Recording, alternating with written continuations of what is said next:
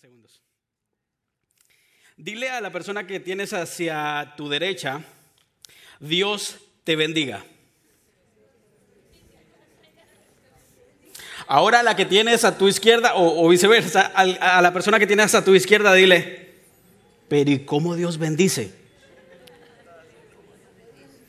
Dile, pero ¿y cómo Dios bendice? Ahora arréglense entre ustedes.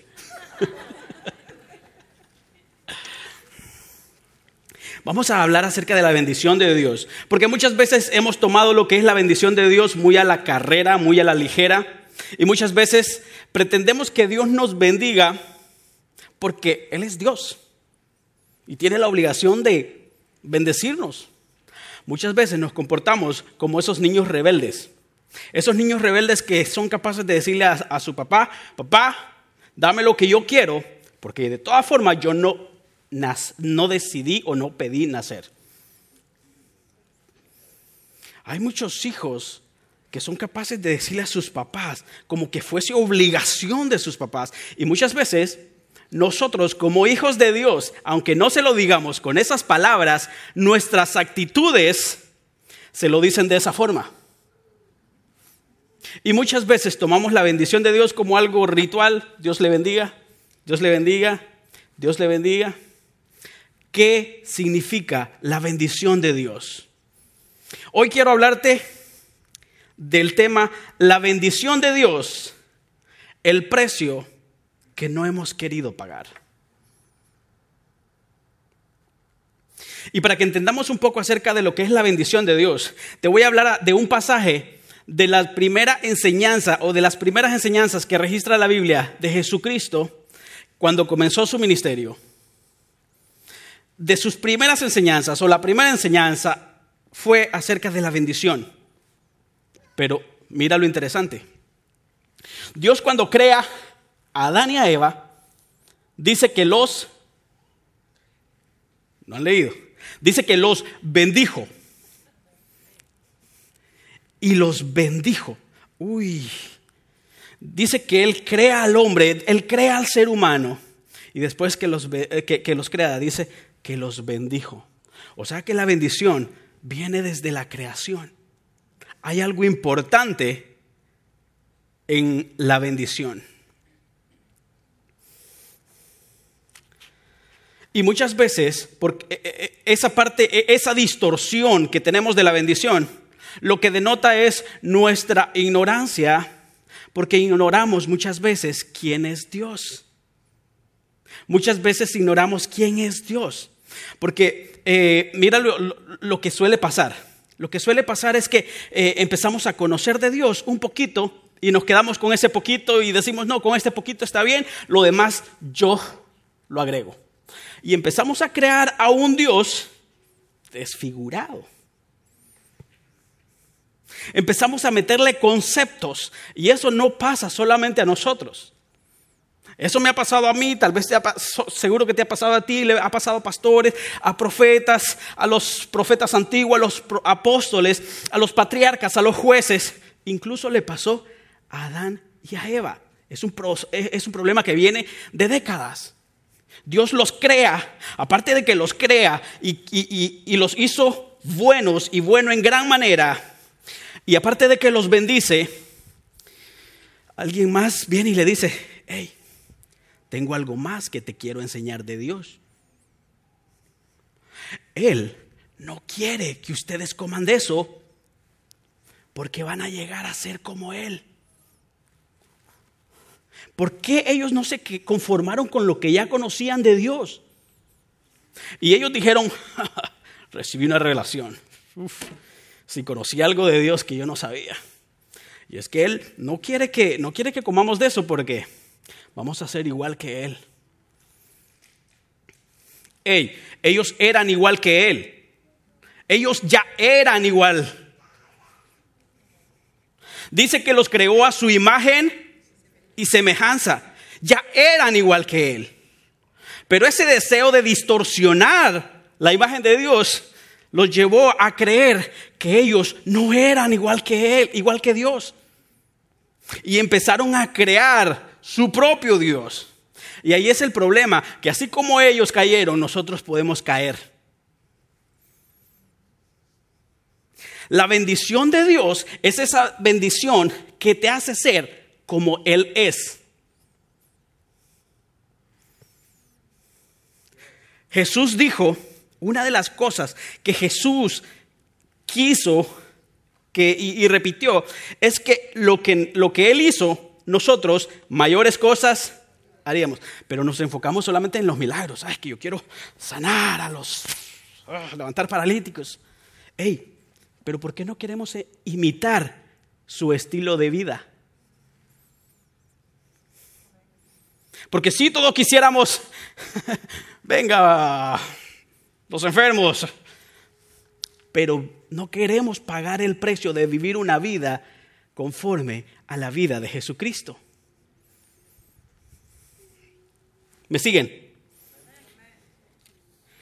Vamos a, vamos a, leer, pero antes, mira, eh, ha pasado mucho y está pasando en la juventud.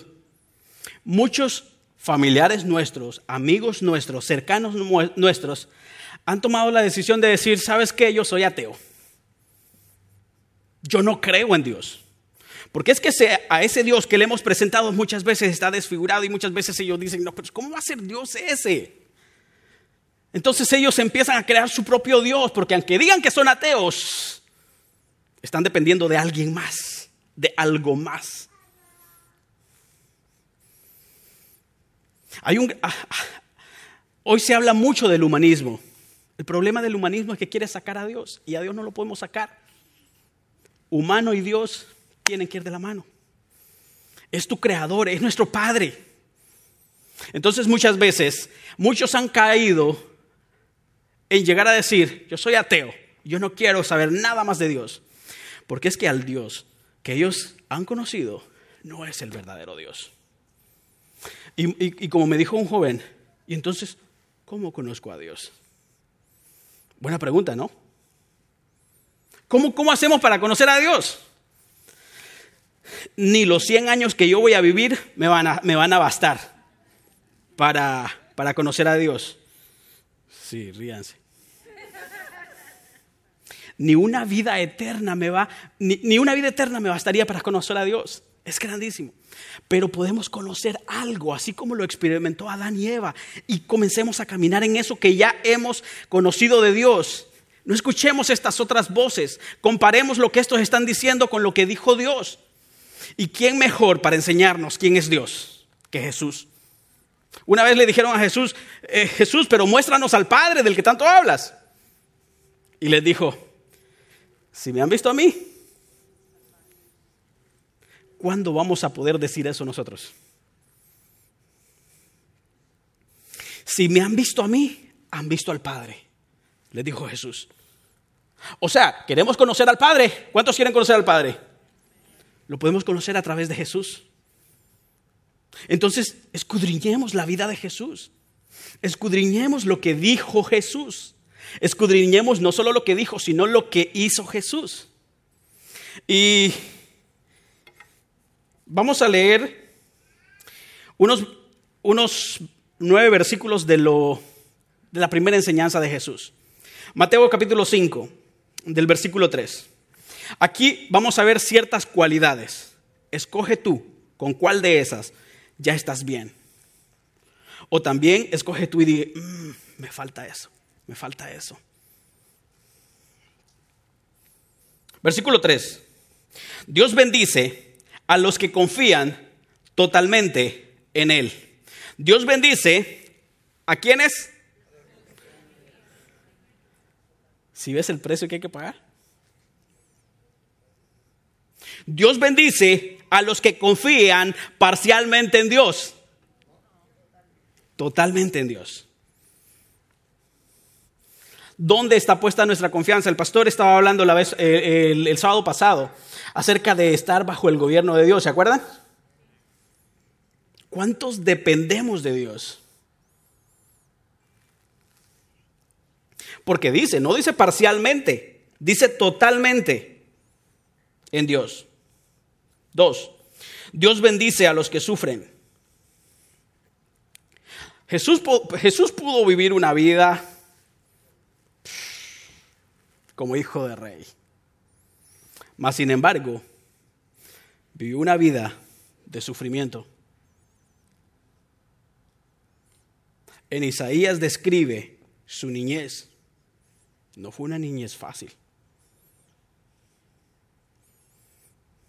Muchas veces al, al querer caminar ese estilo de vida que caminó Jesús, vamos a sufrir. No es fácil. No es fácil tomar su cruz y seguir a Jesús. No es fácil. No es fácil negarse a sí mismo. Pero a esos Dios los... Dios bendice a los humildes. Dios bendice a los humildes. Muchas veces hay tanta arrogancia de nosotros que por veces esa misma arrogancia es la que dice, no, no, no, no, no, yo con eso que conocí de Dios ya es suficiente. Yo sigo poniéndole lo demás. Dios bendice a los humildes.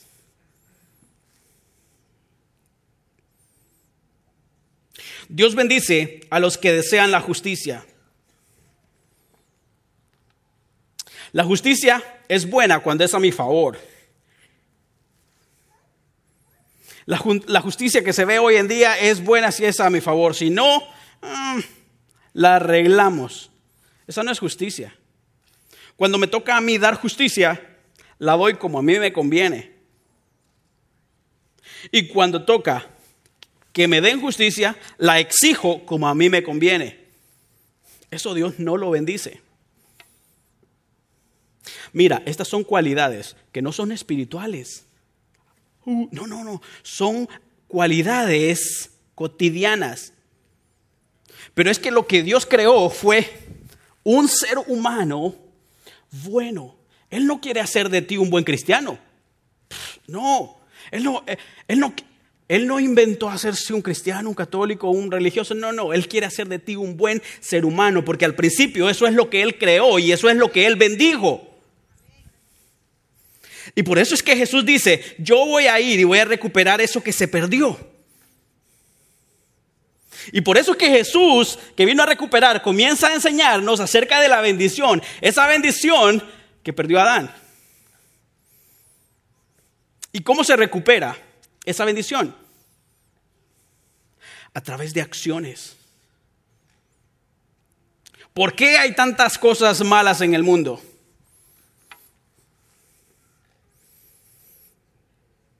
Porque no hemos querido pagar el precio.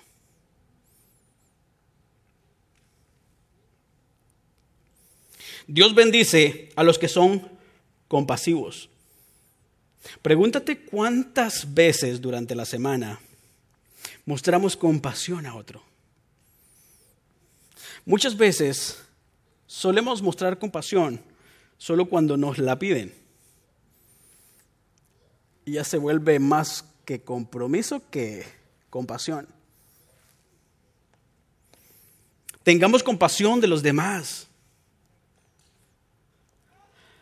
Una de las cosas, una de las cosas que demuestran que tú amas a Dios es si amas a tu prójimo. Porque dijo Jesús, estamos hablando de Jesús, de los mensajes de Jesús, el que es el que vino a mostrarnos al Padre. Dijo Jesús, no puedes decir que amas a Dios que no ves, sino amas a tu hermano a quien sí ves. Esas son cualidades que todos nosotros las podemos desarrollar. Muchas veces no las desarrollamos por el ambiente en que estamos, por las voces que estamos escuchando. No te dejes. Por esa arrogancia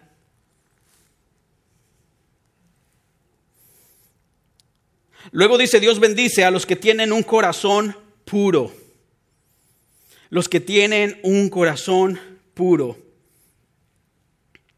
¿Tú sabes, cuántos saben lo que es un corazón cuando habla, cuando habla, cuando habla la Biblia del corazón?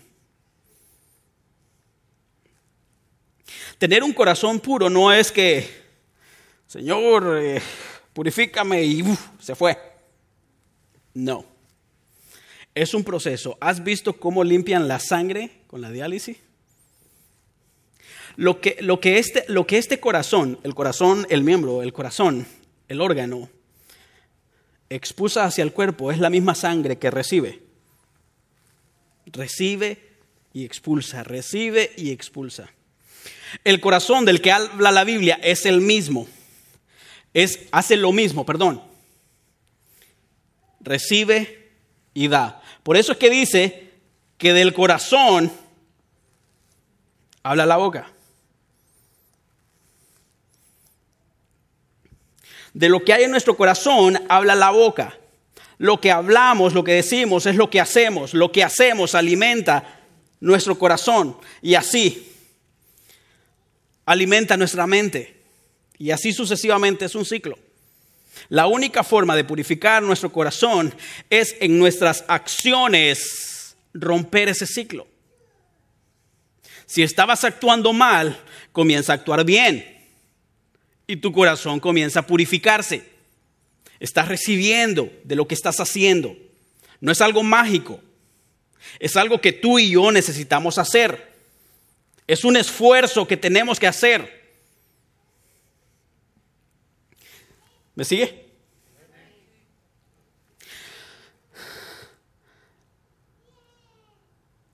Dice que, dice que ah,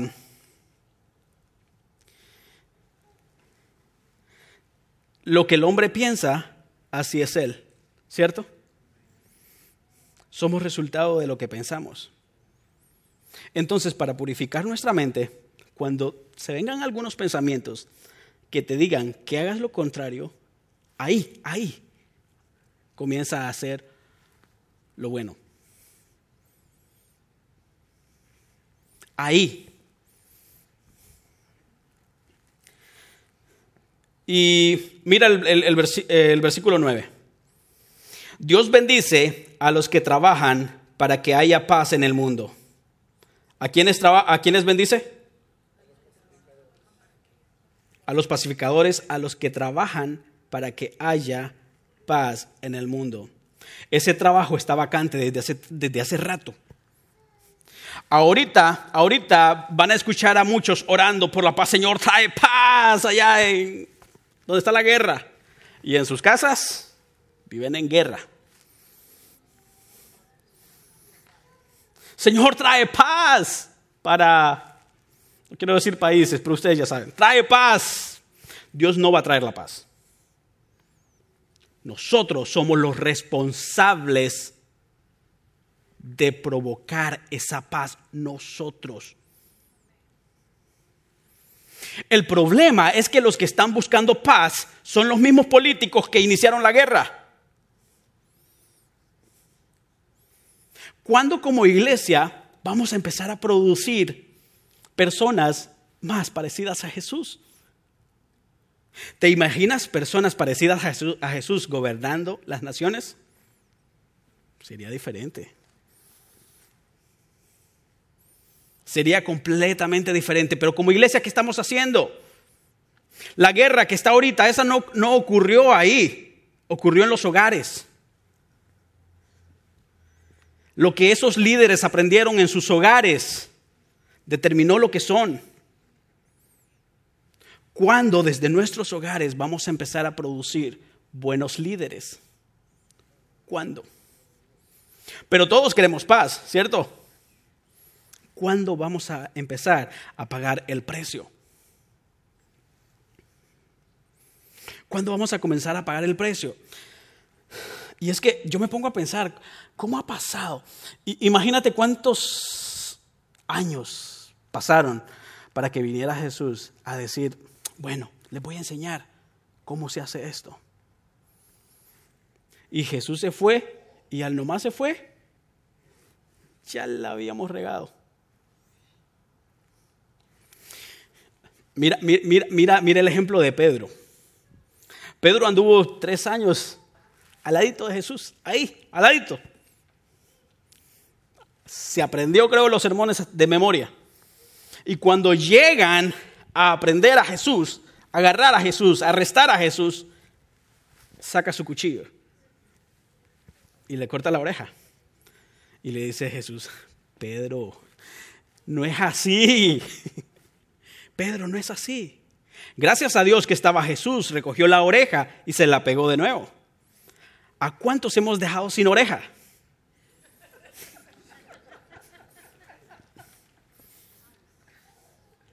¿A cuántos? Y ni siquiera le decimos Jesús, pegásela. Y le dice, y le, y le dice, le dice Jesús, Pedro, no es así. Esa acción se pudo evitar si cuando vino a tu mente ese enojo lo hubieras controlado. Leamos Mateo 5, 21. Este, este ejemplo que te pongo de Pedro es un ejemplo de cómo, un ejemplo práctico de cómo nosotros necesitamos empezar a hacer las cosas diferentes. Si Pedro se acuerda de estas enseñanzas, si hubiera venido hoy aquí, Pedro no hubiera hecho eso. Si se hubiera acordado de esta enseñanza de Jesús, Pedro no lo hubiera hecho. O si hubiese puesto en práctica, es, no lo hubiese hecho. Mira Mateo 5:21 lo que dice. Estamos en, en, el versículo de aquellos que, de los pacificadores. ¿Cuántos pacificadores hay acá? Eso es bueno, eso es bueno, porque con ustedes comenzamos. Con ustedes cambiamos la historia de este mundo. Con ustedes cinco lo hacemos. Mateo 5:21 dice, recuerden que hace mucho tiempo Moisés dijo, no maten. Jesús les dice, recuerden que hace mucho tiempo Moisés les dijo, no maten. Pero el problema es que Moisés no me entendió muy bien. Lo que yo les quería decir, dice Jesús, Ah, pero ahora yo les aseguro que cualquiera que se enoje, o sea que estaba más fácil la, la, la, otra, ¿no? Nos quedamos con la de Moisés. Estaba la de la oreja. Nos quedamos con la de Moisés, es más fácil de cumplir, ¿cierto? Porque es que no queremos pagar el precio. Entonces, no, yo me quedo con, con, los mandamientos de Moisés. Eso está mejores. Porque eso me permite enojarme, insultar, cortarle la oreja, pero no lo maté. Pero les dice Jesús, pero ahora yo les aseguro que cualquiera que se enoje con otro tendrá que ir a juicio. Y cualquiera que insulte será llevado a los tribunales. Y el que maldiga a otro Mejor dicho. Porque es que Jesús, mira, Jesús, Jesús sabe lo que Él hizo, Dios sabe lo que hizo. Dios sabe la capacidad que hay en ti y en mí. Dios sabe que si nosotros nos abstenemos de enojarnos, vamos a evitar matar a alguien. Pero si le dimos espacio al enojo, nos movimos al terreno un poco más peligroso, que va a ser insultar al, al otro. Y una vez en ese terreno, ay, ay, ay. Entonces Jesús dice, hijos, si ustedes, si ustedes quieren recuperar lo que se perdió, esa bendición, vuelvan a ser como yo los creé, con esas condiciones únicas que las pueden desarrollar ustedes en su diario vivir con todas las personas. ¿Por qué las, ¿Por qué las parejas se separan? Porque todo comenzó con un enojo. Después del enojo, se insultaron, se faltaron el respeto. Y después de eso ya están en un terreno muy peligroso. evitemos desde el principio. Que es que fíjate que muchas veces nos hemos complicado. Si, Dios lo que quiere hacer de nosotros es un buen ser humano, lo que Él creó, ese producto que él, que él hizo, ese producto que dijo es bueno y bueno en gran, eso es lo que Él quiere hacer con nosotros. Él no quiere, incluso en este mismo capítulo, en esta enseñanza dice, si alguno de ustedes trae la ofrenda y se acuerda que tiene algo en contra de su hermano, deje la ofrenda, no dice llévesela, deje la ofrenda y vaya y pida perdón, arregle las cosas. y después venga a presentar esa ofrenda y esa ofrenda será como olor grato, porque el valor no está en la ofrenda, sino en la actitud de ir y pedirle perdón a tu hermano.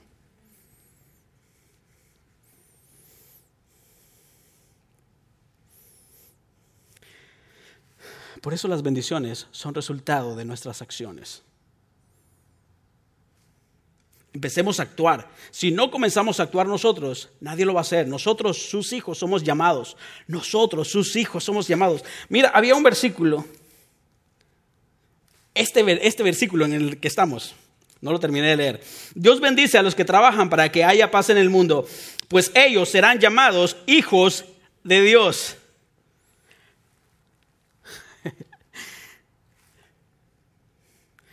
Todos queremos ser llamados hijos de Dios. ¿Cuántos queremos pagar el precio? ¿Cuántos estamos dispuestos a pagar el precio?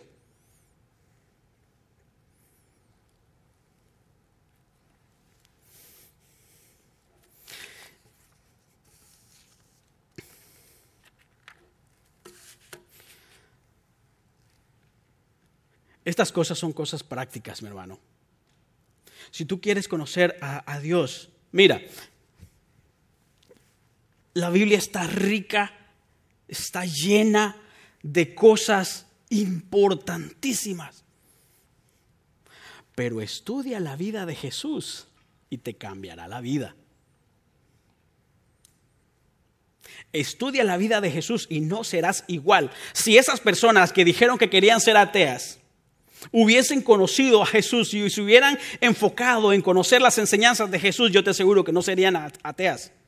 Yo te aseguro que no. Porque una vez conoces a Cristo, no eres igual. Una vez conocemos a Cristo, nuestra vida cambia. Y si nuestra vida cambia, nuestro entorno cambia. Si nuestro entorno cambia, nuestra familia cambia. Si la familia cambia, la sociedad cambia. Si la sociedad cambia, naciones cambian. Si las naciones cambian, el mundo cambia. Pero nos queremos ir a cambiar el mundo y después venir a cambiar nosotros. Mira, Jesús, Jesús en las mañanas dice que se iba a hablar con el Padre para que el Padre trabajara en cosas, porque Él era humano. Entonces Él iba, Señor, yo me imagino, así como la oración que fue pública, cuando estaba a punto de ser crucificado, y Él muestra y le dice, Padre, yo honestamente no quisiera ir al madero, pero ojo, que sea tu voluntad, no la mía, le dijo Jesús. Esas mismas oraciones me imagino que iba a hacer todos los días. Padre, yo no soporto a Pedro, yo no soporto a estos discípulos que me han dado, pero que se haga tu voluntad que sea tu voluntad y no la mía. ¿Por qué no me diste unos más como Alejandra, como Mauricio? Mira, si parecen ángeles. Pero el Padre eh, Jesús iba a cambiar su vida ante el Padre en las mañanas y durante el día transformaba vidas completas. Pero nosotros muchas veces queremos cambiar vidas completas durante el día y en la noche vamos a, a ver si, si cambiamos incluso la vida de Dios. No funciona así. No funciona así. Se me fue el tiempo.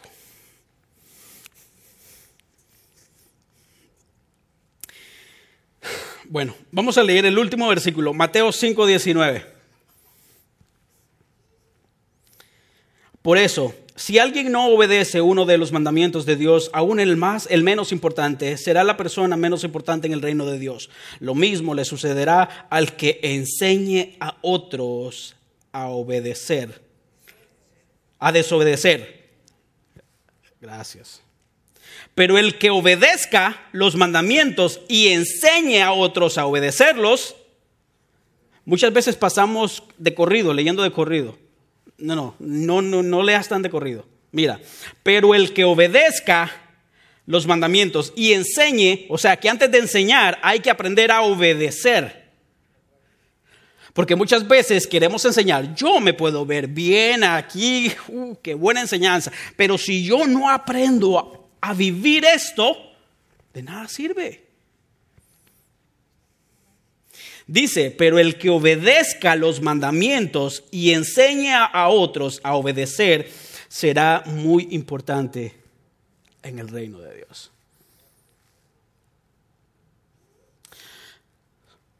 Para que este mundo cambie, necesitamos cambiar a una persona. Es la persona que tú siempre ves en tu espejo. Esa persona despeinada que ves, pues para los que tienen pelo, ¿no?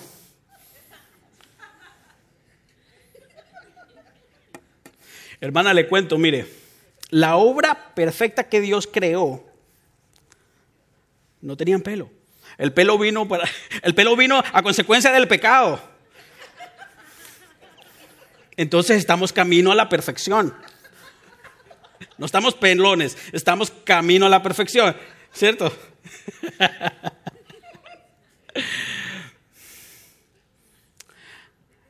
De todo corazón, vivamos esta palabra. Que si no la vivimos, todo sigue igual. Todos queremos que Cristo venga. Pero, pero Cristo está esperando que nosotros vayamos y hagamos lo que Él dijo. Porque es que todos quisiéramos irnos. Pero es que queremos irnos como una forma de escape. Porque es que no queremos pagar el precio. ¿Cuántos están dispuestos a pagar el precio? Son varios. Pero con estos, con los que dijeron, solamente vamos a cambiar a América. ¿Cuántos están dispuestos a que cambiemos? A pagar el precio. Hagámoslo. Hagámoslo. Si no, esto simplemente se queda en un discurso más. Vamos a orar, vamos a decirle a Dios. Y si tú quieres, si tú quieres tener, tener un encuentro de Jesús, con Jesús, no solamente es venir y decir, Señor, yo te recibo hoy. Ese es un buen paso y es el mejor paso. Pero después tienes que conocerlo a Él. Recibir a, a Jesús es recibir sus enseñanzas, recibir su ejemplo y estar dispuesto a tomar tu cruz y seguirlo. Vamos a orar, vamos a decirle al Señor, Señor, yo quiero ser imitador de ti. Porque mira, te voy a soltar una también que, a mí, a, mí me, me, rompió la, cabeza. Yo admiro mucho a Pablo. Ah, lo admiro. Pablo es un gran hombre de Dios. Si no hubiese sido por Pablo, yo no sé si hubiese llegado el Evangelio. Hubiese llegado el Evangelio a los gentiles, pero quizás mucho tiempo. Es un hombre que fue capaz de decir todo lo que está aquí en mi cabeza, que he aprendido de Dios, que me enseñaron de Dios, yo prefiero tenerlo como basura para conocer a Cristo. Eh, fue un gran hombre de Dios, pero no dejó de ser humano. Porque, porque vemos, incluso, vemos incluso acciones que no concuerdan con la vida de Jesús. Si tú quieres saber si estás bien, porque puedes ser un apóstol, puedes estar aquí predicando hoy, pero si no si, no concuerdas tu vida con la de Jesús, pueda que estemos creando otro Dios. Pueda que estemos desfigurando la imagen de Dios.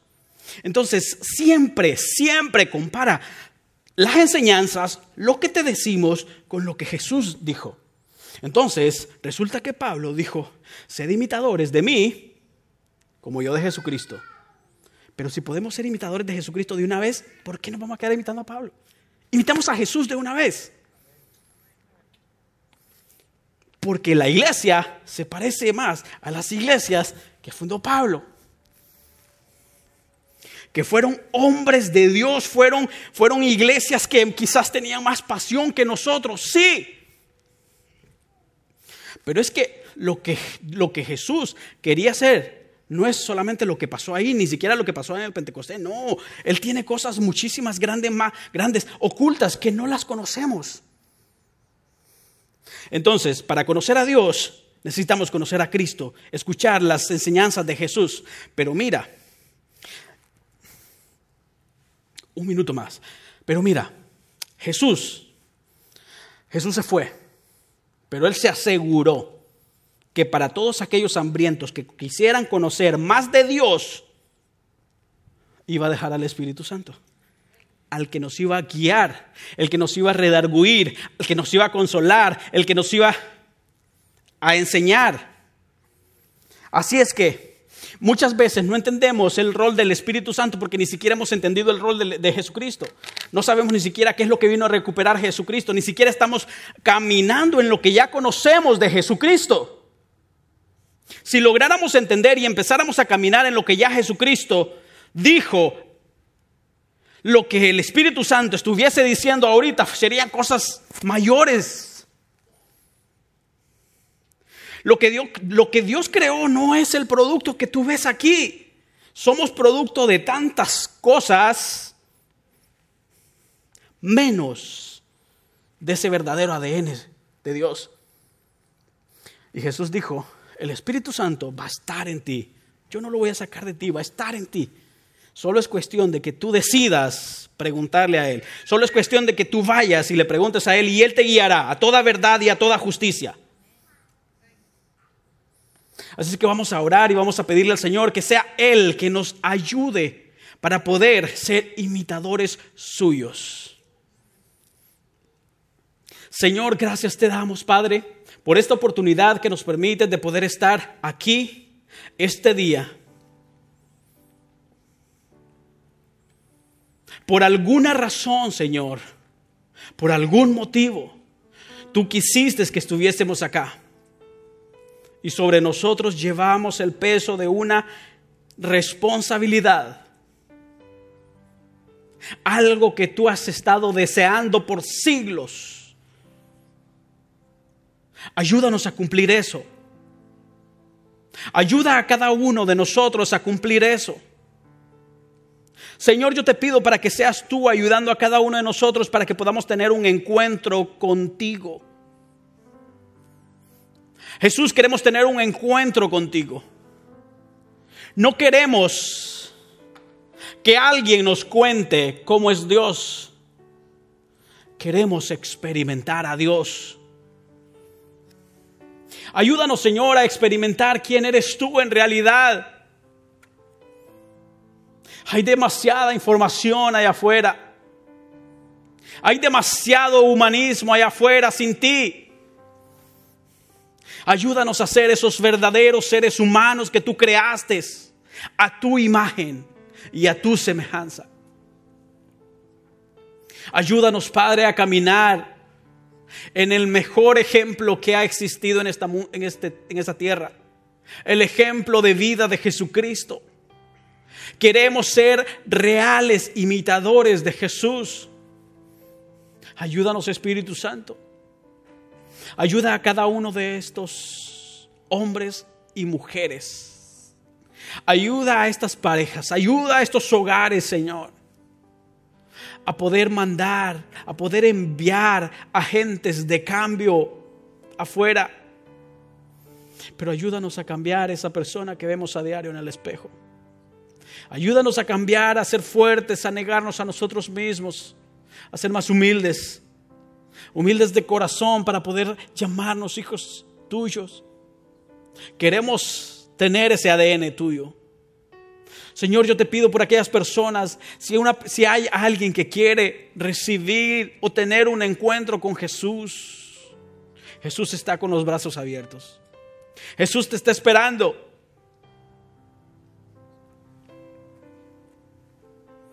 El tiempo pasa, Él es eterno.